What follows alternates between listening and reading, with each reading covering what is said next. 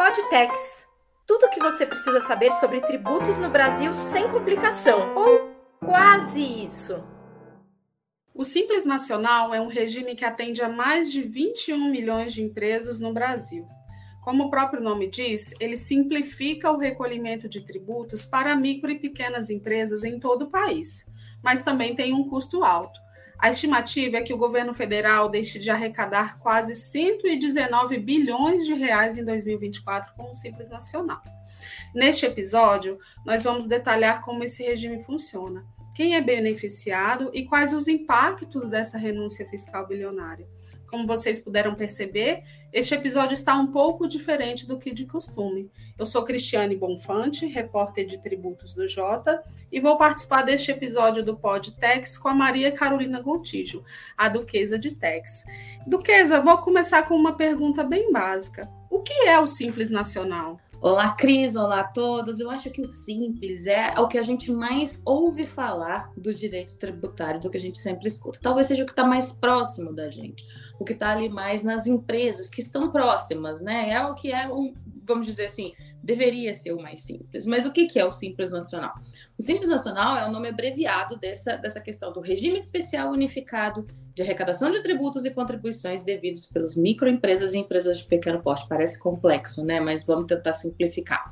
É apenas um regime um pouco mais simples que as pequenas empresas, né, as micro e as empresas de pequeno porte têm acesso para não ter que lidar com toda a complexidade tributária que a gente tem no Brasil. A gente sabe que uma empresa, quando está começando, ou então quando é realmente um pequeno negócio, não tem como dispor de todos os elementos, vamos dizer assim, para lidar com todos os, todas as nossas obrigações, né? todas as obrigações acessórias e tudo que deve ser feito. Então a gente acaba tendo essa, é, essa opção que é o, vamos dizer assim, né, que é o simples nacional. E o que, que ele é? Ele é um regime tributário diferenciado, simplificado e favorecido, previsto pela Lei Complementar 123 de 2006, que é aplicável para essas empresas. Então, o que aquelas empresas têm na prática? Esse regime um pouco mais simples, menos é, complexo, vamos dizer assim, e com alíquotas mais favoráveis, justamente para impulsionar esses pequenos negócios, esses negócios que, que estão ali é, girando a economia, que a gente sabe que são muito importantes para a economia como um todo, para a criação dos empregos. Agora, Duquesa, como a gente está vendo aí, ele simplifica né, esse sistema de arrecadação. Mas na prática, como funciona? Como normalmente uma empresa faria hoje, uma grande empresa, por exemplo, ela tem vários documentos, ela tem vários tributos. Na prática, como ocorre essa simplificação? Então, o Simples Nacional, ele abrange o recolhimento unificado de vários tributos. Então, se a gente hoje, por exemplo, se você não é um optante pelo Simples Nacional, você tem que ser um optante ou pelo lucro presumido ou pelo lucro real. Isso faz com que você tenha que calcular esses tributos, às vezes em separado, e muito mais difícil. Então, vai demandar muito mais horas, pessoas envolvidas a, a, parte né, da questão das alíquotas. E o Simples Nacional, ele implica o recolhimento mensal mediante um documento único, um documento apenas, que vai reunir vários tributos, e são eles, né? O imposto de renda da pessoa jurídica, o imposto sobre produtos industrializados, a contribuição social sobre o lucro líquido, a contribuição para financiamento da Seguridade Social, a famosa COFINS, o PIS, a contribuição patronal previdenciária, vai também incluir o ICMS e o imposto sobre serviços de quaisquer natureza. Então, ele vai trazer o quê? Essa possibilidade que a gente tem de, em vez de fazer todos esses cálculos separados, imagina ali uma pequena empresa com pouquíssimos empregados, dois, três, quatro empregados, que está ali girando a economia, prestando algum serviço, tendo que calcular vários desses tributos, tem que calcular ISS, tem que calcular IRPJ, tem que calcular CSLL. E aí você tem em um único documento, né, calculado com uma alíquota que vai depois ser repartida pelos entes, é esse regime unificado de recolhimento. Então, ele é bom pelos dois pontos, tanto pela questão da alíquota, quanto pela questão também é, da simplificação. Duquesa, você tocou num ponto aí muito importante, porque uma grande reclamação das empresas hoje é o custo com as obrigações acessórias, né? É, por exemplo, com toda essa contabilidade, com os documentos, e o Simples, ele permite é, que o micro e pequeno empresário utilize um documento único de arrecadação. Agora, é, quem é elegível a esse regime? Quem pode aderir a ele? Então, Cris, como a gente começou falando, esse é um regime específico para as microempresas e para as empresas de pequeno porte, ou seja, para aquelas empresas menorzinhas, aquelas que realmente vão precisar desse tipo de facilidade. É, e aí existem várias regras, não só em relação ao faturamento, mas também com relação a atividades prestadas. Algumas atividades não são elegíveis ao Simples Nacional, seja pela sua natureza, o que, que elas representam, seja é, por qualquer outro motivo. Então, a parte da questão do faturamento, a gente sempre lembra da questão do faturamento, mas é importante lembrar que algumas das atividades são vedadas e não podem estar no Simples Nacional. E aí depende realmente da natureza dessa atividade. Às vezes a gente fala, por exemplo, de sessão de mão de obra, alguma coisa assim que é um pouco mais complexo, que a gente não pode deixar é, num regime tão simples, porque aí realmente iria impactar não só a arrecadação, mas também a atividade econômica como um todo. Mas vamos falar, por exemplo, da questão do é, limite de faturamento. Então, é, quando a gente pensa em Simples Nacional, e isso é importante a gente deixar claro, a gente está pensando sempre em faturamento, não estamos pensando em lucro, é importante separar as duas coisas. Então, o Simples Nacional, ele não vai ser calculado em cima, um percentual, uma alíquota em cima do lucro que você tem. Ele é em cima desse faturamento, do quanto essa empresa gerou né, ali é, de receita. Então, Quanto à receita bruta, a gente tem alguns limites que a gente tem que é, observar. Então, por exemplo, desde janeiro de 2012, a microempresa, né, a ME, que a gente costuma chamar, precisa ter receita bruta igual ou inferior a 360 mil reais. Agora, a partir de janeiro de 2018, a empresa de pequeno porte, que é aquele final EPP, tem receita bruta superior a 360 mil e inferior a 4,800, 4 milhões e 800, que esse é o limite do simples. Mas essa questão do limite do simples também é, é, é engraçado que a gente fala do simples e vem várias coisas meio complexas, né? Então você vai falar assim, o simples era para ser super simples. Não, ele tem algumas coisinhas. Então, por exemplo, alguns estados podem ter uns limites, podem definir limites diferentes desse. É, então você vai ter que observar a questão do estado que você estiver, que a empresa estiver, para ver de fato quais são esses limites é, para estar no Simples Nacional. Mas a questão toda é: o Simples Nacional, uma coisa importante de falar, ele é facultativo para os estados? Algum estado pode não querer estar no Simples Nacional? Não, ele é obrigatório para todos os estados e municípios. Ele é um esforço né, de todos os entes federados realmente para é, entregar este regime simplificado para esse setor da economia que é tão importante. E é importante a gente lembrar que todos esses limites são anuais, né? É, agora também, o microempreendedor individual, ele pode aderir ao Simples Nacional? Cris, a ideia do microempreendedor individual, ela é bastante interessante, ela está dentro do sistema, né, dentro da ideia do Simples Nacional, dentro da possibilidade do regime do Simples Nacional, apesar de ser ali um pouquinho diferente. A gente não vai ter todos, talvez, aqueles tributos, até porque o microempreendedor individual, ele alcança menos atividades, ele alcança aquelas atividades um pouco mais simples, é o que a gente está falando da pessoa que começa ali, né, sozinha o seu negócio. Então, normalmente, o caminho dentro do Simples Nacional vai ser justamente esse. Então, quando a gente fala do microempreendedor individual, que é aquela pessoa né, que está ali trabalhando sozinha e que ao mesmo tempo, né, ela está ali faturando ali coisa de 81 até o limite anual até 81 mil reais, então ele vai fazendo esse caminho. Então ele começa sozinho e aí depois ele pode, né, ter essa possibilidade de ir até 360 mil como uma microempresa ou além disso até 4,8 milhões como uma empresa de pequeno porte. A ideia é que é, o Simples Nacional seja essa porta de entrada para esses pequenos negócios no Brasil que hoje representam esse universo, né, de milhões e milhões é, tanto de MEI quanto de empresas pequenas, né, de microempresas e de empresas de pequeno porte. A ideia é que seja essa porta de entrada mais facilitada, é, mais simples para essas empresas terem esse acesso, e aí eles conseguem né, ter uma possibilidade de um regime mais simplificado, mais fácil, e que possibilite o negócio crescer de uma forma é, mais sustentável. Então, isso é o mais importante. Então, a gente começa ali com o MEI e aí a gente vai passando essas etapas. Mas aí é bastante curioso a gente pensar que algumas empresas ficam um pouco chateadas quando elas saem do Simples Nacional. Assim, a gente entende em partes essa chateação, a empresa né, os empresários deveriam estar felizes porque estão ali rompendo um limite de 4,8 milhões de reais ao ano Então eles deviam estar ali satisfeitos, nossa, o negócio está crescendo, mas ao mesmo tempo eu entendo também aquela agonia de ter que lidar com tudo isso agora, com toda essa complexidade, porque não existe bem um regime de transição.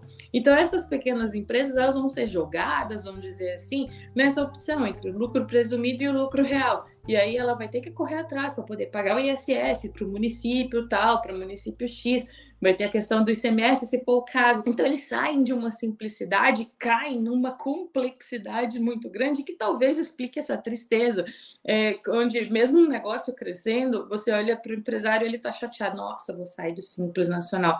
É, esse é um retrato do nosso sistema tributário, isso é um retrato da dificuldade que a gente tem hoje e da complexidade, ao ponto das empresas ficarem tristes por estarem crescendo e terem que sair desse sistema. Então, daí a gente vê essa necessidade necessidade toda que a gente precisa realmente de uma reforma tributária. E esse ponto que você trouxe, Duques, ele é muito interessante porque a gente tem um sistema tributário no Brasil hoje que é extremamente complexo. E a empresa, quando ela sai do Simples Nacional, que ali tem um sistema que envolve é, tributos federais, estaduais e municipais, ela vai ter que lidar a partir de então com as três esferas, né? E com uma série de outras obrigações, é, mas por outro lado também, é, como você bem colocou, isso demonstra é, que essa empresa cresceu, que ela tem um faturamento maior, que ela pode gerar mais empregos, né? Então também é uma questão de conhecer melhor todos esses sistemas. Agora, Duquesa, tem um ponto muito importante, a gente está aí em meio a discussões acaloradas sobre a reforma tributária. E houve uma preocupação de algumas empresas, né, se o Simples Nacional seria mantido com a reforma tributária. Como é que ficou essa discussão? Cris, essa é uma discussão super acalorada, porque justamente por essa questão do Simples Nacional ser ali a base de muitos milhões de negócios, muitos milhões de pequenos negócios. É, é, tem um dado muito legal do Sebrae que fala que a gente tem 21,6 milhões de pequenos negócios, sendo 14,8 milhões é, referente a MEI. Então, mesmo assim, a gente está falando aí de quase 7 milhões de empresas pequenas ou, ou empresas de pequeno porte que estão no Simples Nacional. Então, é muita gente envolvida e é muito, são muitos empregos envolvidos. Só que aqui, quando a gente está falando numa questão de uma reforma tributária, o que, que é o principal ponto que a gente está trazendo? A questão da não cumulatividade. Inclusive, eu já vou deixar uma dica aqui. Quem não ouviu o nosso episódio sobre não cumulatividade, corre lá e escuta, porque tá imperdível. A gente explica muito do que vai ser realmente a base dessa reforma tributária. Mas assim, trazendo aqui bem rapidamente, seria aquele imposto que você já pagou antes, você poder compensar, né, quando você for passar, né, esse produto ou esse serviço para frente. Então a ideia é de não acumular, então daí vem a não cumulatividade, você não vai acumular os impostos na cadeia. Mas como a gente faria isso? Com o Simples Nacional, se a gente tem uma alíquota, vamos dizer assim, uma alíquota simplificada, que inclusive é repartida entre os entes, é, como é que a gente vai aplicar isso para o Simples Nacional? Então, de fato, o Simples Nacional não vai ser incluído, muito provavelmente não vai ser incluído na questão da reforma por essa questão, mas uma parte dele sim, pode ser que termine ali dentro da reforma. Por quê? Porque as empresas também adquirem muitos, seja bens ou serviços, de empresas do Simples Nacional. Então, quando a gente está falando de não cumulatividade, isso também vai ter que incluir quando eu, que não estou no Simples Nacional, estou adquirindo alguma coisa, algum produto ou serviço de uma empresa do Simples Nacional. O que vai mudar aí vai ser essa questão do tamanho do crédito. Então, o tamanho do crédito, a ideia é que fique proporcional ao que essa empresa do Simples recolheu. Então, porque se a gente não fizesse isso, a gente também teria uma distorção na cadeia. Como eu disse, a gente está falando aí em muitos milhões de pequenos negócios que estão sujeitos ao Simples Nacional. Então, isso poderia ter né, um potencial para distorcer um pouco essa questão da não cumulatividade. Então, mesmo que o Simples também não entre na questão da, da reforma tributária, e isso existem discussões ainda, muito provavelmente ele vai pegar algum tipo de reflexo, até mesmo uma possibilidade, por exemplo, de uma é, adesão facultativa, quando a gente fala, que, por exemplo, da questão do imposto sobre o consumo, então, é, poder, por exemplo, entrar nessa questão da, da não cumulatividade. Então, assim, a gente precisa aguardar, mas o Simples Nacional, essa ideia é que não seja tão modificado radicalmente, até porque a nossa economia depende muito desses negócios, a gente sabe que a economia do Brasil depende dessas pequenas, desses pequenos negócios hoje que geram muitos empregos. Então, assim, mas alguma coisa provavelmente vai mudar. É, esse outro ponto que você trouxe também dos empregos, né? Tem um dado do Sebrae é, de que em 2022 no Brasil, oito em cada dez empregos foram gerados por micro e pequenas empresas. Então, é, são é um porte de empresa que ele tem um peso muito grande aí na economia, na geração de empregos é, e na formalização do trabalhador também. É, então, o recado que fica claro aí, Duquesa, é as empresas continuarão, as micro e pequenas empresas continuarão tendo um acesso a um regime simplificado de arrecadação de tributos. Essa mensagem é importante deixar muito clara. É isso, Cris. Muito provavelmente. Alguma questão pode até ser modificada, mas sim, na essência, o programa deve permanecer. Agora, Duquesa, a gente está em um cenário de discussão ao mesmo tempo da reforma tributária e também do ajuste fiscal, né, do arcabouço fiscal aí do ministro Fernando Haddad. É, os dados da lei de, do projeto de lei de diretrizes orçamentárias de 2024, a LDO de 2024, eles preveem que o governo federal vai abrir mão de 118, de quase 119 bilhões de tributos em 2024 com o Simples Nacional. É a maior renúncia fiscal do governo prevista para o próximo ano. É, essa renúncia, ela vale a pena, Duquesa? Como saber que esse programa está dando certo? Diz é que a gente vai mexer num vespeiro. No mesmo ponto que existem muitos defensores né, do, do Simples Nacional, existem muitos críticos. Mas aqui a gente precisa colocar um pouquinho a bola no chão. A questão dos 118,8 bilhões em tributos, né, que está previsto na LDO de 2024, não deixa de ser uma conta um pouco, vamos dizer assim, é, como é que eu posso é, colocar isso de uma forma meio auspiciosa, talvez. Por quê? Porque ele parte do pressuposto de que todas essas empresas existiriam dentro da complexidade e formalidade do nosso sistema tributário, ou seja, todas essas empresas piquititas dos próprios MEIs, os próprios aquelas que funcionariam e estariam ali dentro de um regime do lucro presumido, dentro de um lucro real e ali recolhendo tributos e mesmo assim sobrevivendo e conseguindo, né, com que essas empresas continuem existindo é, no mercado. Então assim é muito talvez um pouco inocência a gente pensar que realmente, olha, se a gente acabar com o Simples Nacional, teremos cento, quase 119 bi a mais de arrecadação. A gente sabe que não vai funcionar assim. A gente sabe que várias empresas, por exemplo, amargariam aí, poderiam quebrar, poderiam deixar de existir porque não conseguiriam, é, não iriam conseguir, né, não conseguiriam lidar com a complexidade do nosso sistema tributário. Então é preciso colocar um pouquinho a bola no chão.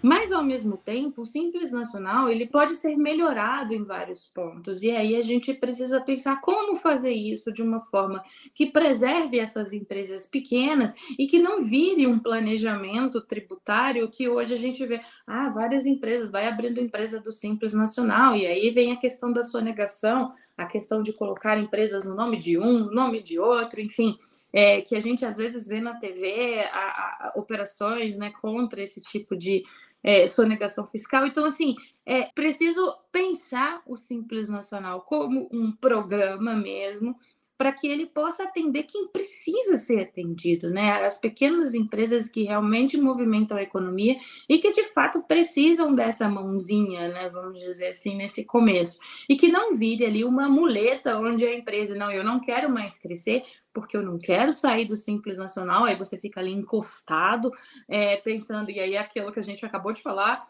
é, fica triste porque passou do faturamento, que a gente não pode ter esse tipo de distorção, a gente precisa ter um caminho que faça, né, que permita com que as empresas saiam, né, ali da, desde o MEI, desde o microempreendedor individual e cheguem ali até o lucro real, se possível, crescendo sempre, é, contribuindo para a economia do país e sem sofrer com o nosso sistema tributário tão complexo como ele é. Duquesa, e existem pontos aí, então, a serem aperfeiçoados no Simples Nacional? Cris, uma das coisas que a gente escuta bastante das empresas é a necessidade de olhar para o Simples Nacional como um programa, olhar ali como uma ideia de que você vai conseguir atualizá-lo né, e você vai conseguir caminhar com ele. Por que, que eu estou dizendo isso?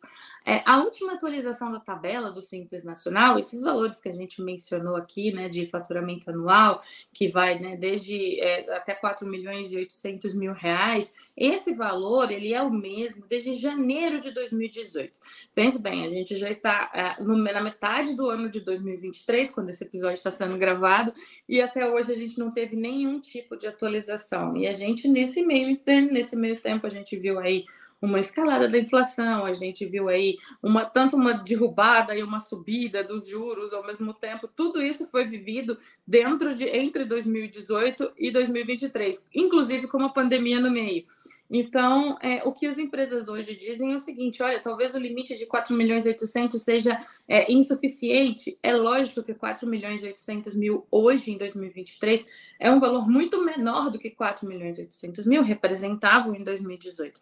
Então, a ideia das empresas é essa, mas ao mesmo tempo, quando a gente está falando né, da questão é, do, do gasto tributário efetivo, do que o Estado está abrindo mão, a gente tem que pensar que essas empresas, de fato, não podem utilizar, como eu falei anteriormente, do Simples Nacional como uma muleta.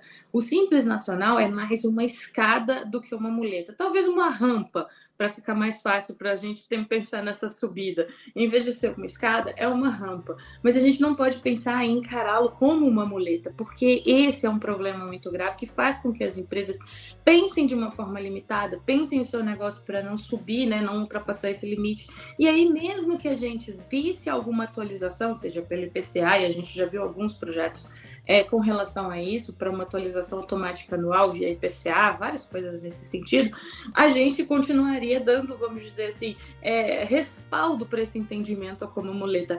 Então, o que a gente precisa pensar é como o Simples Nacional pode ser efetivo, talvez como um programa, é, pensado como um programa, mas que pensado para um programa para quem realmente precisa, para as pequenas empresas que realmente precisam dessa mãozinha, vamos dizer assim, dessa ideia de, de ficar um pouco mais simples é, ou é, lidar com essa carga tributária nossa. Tudo isso é, a gente pode ver, por exemplo, que pode até ficar um pouco desnecessário se a gente tiver uma reforma tributária realmente efetiva e que simplifique as coisas. Então aí o simples pode até deixar de fazer sentido se a gente tiver uma reforma tributária bem legal. Então, assim, é, é tudo uma questão de é, em pensar o nosso sistema tributário como um todo, num começo, meio e fim. Carol, muito obrigada. Nós estamos chegando ao fim de mais um Podtex. Eu sou Cristiane Bonfante, repórter de tributos do Jota, e neste episódio eu conversei com a Maria Carolina Gontijo, a duquesa de Tex, sobre o Simples Nacional. Nós detalhamos um pouco como esse regime funciona, quem pode aderir, os desafios para a manutenção desse regime com a reforma tributária. Nós aguardamos vocês daqui a duas semanas com mais um episódio do Podtex. Fique por dentro das principais notícias sobre tributos da semana com a saideira do JPRO Tributos. Acesse j.info barra saideira tributos e cadastre-se para receber gratuitamente a nossa newsletter.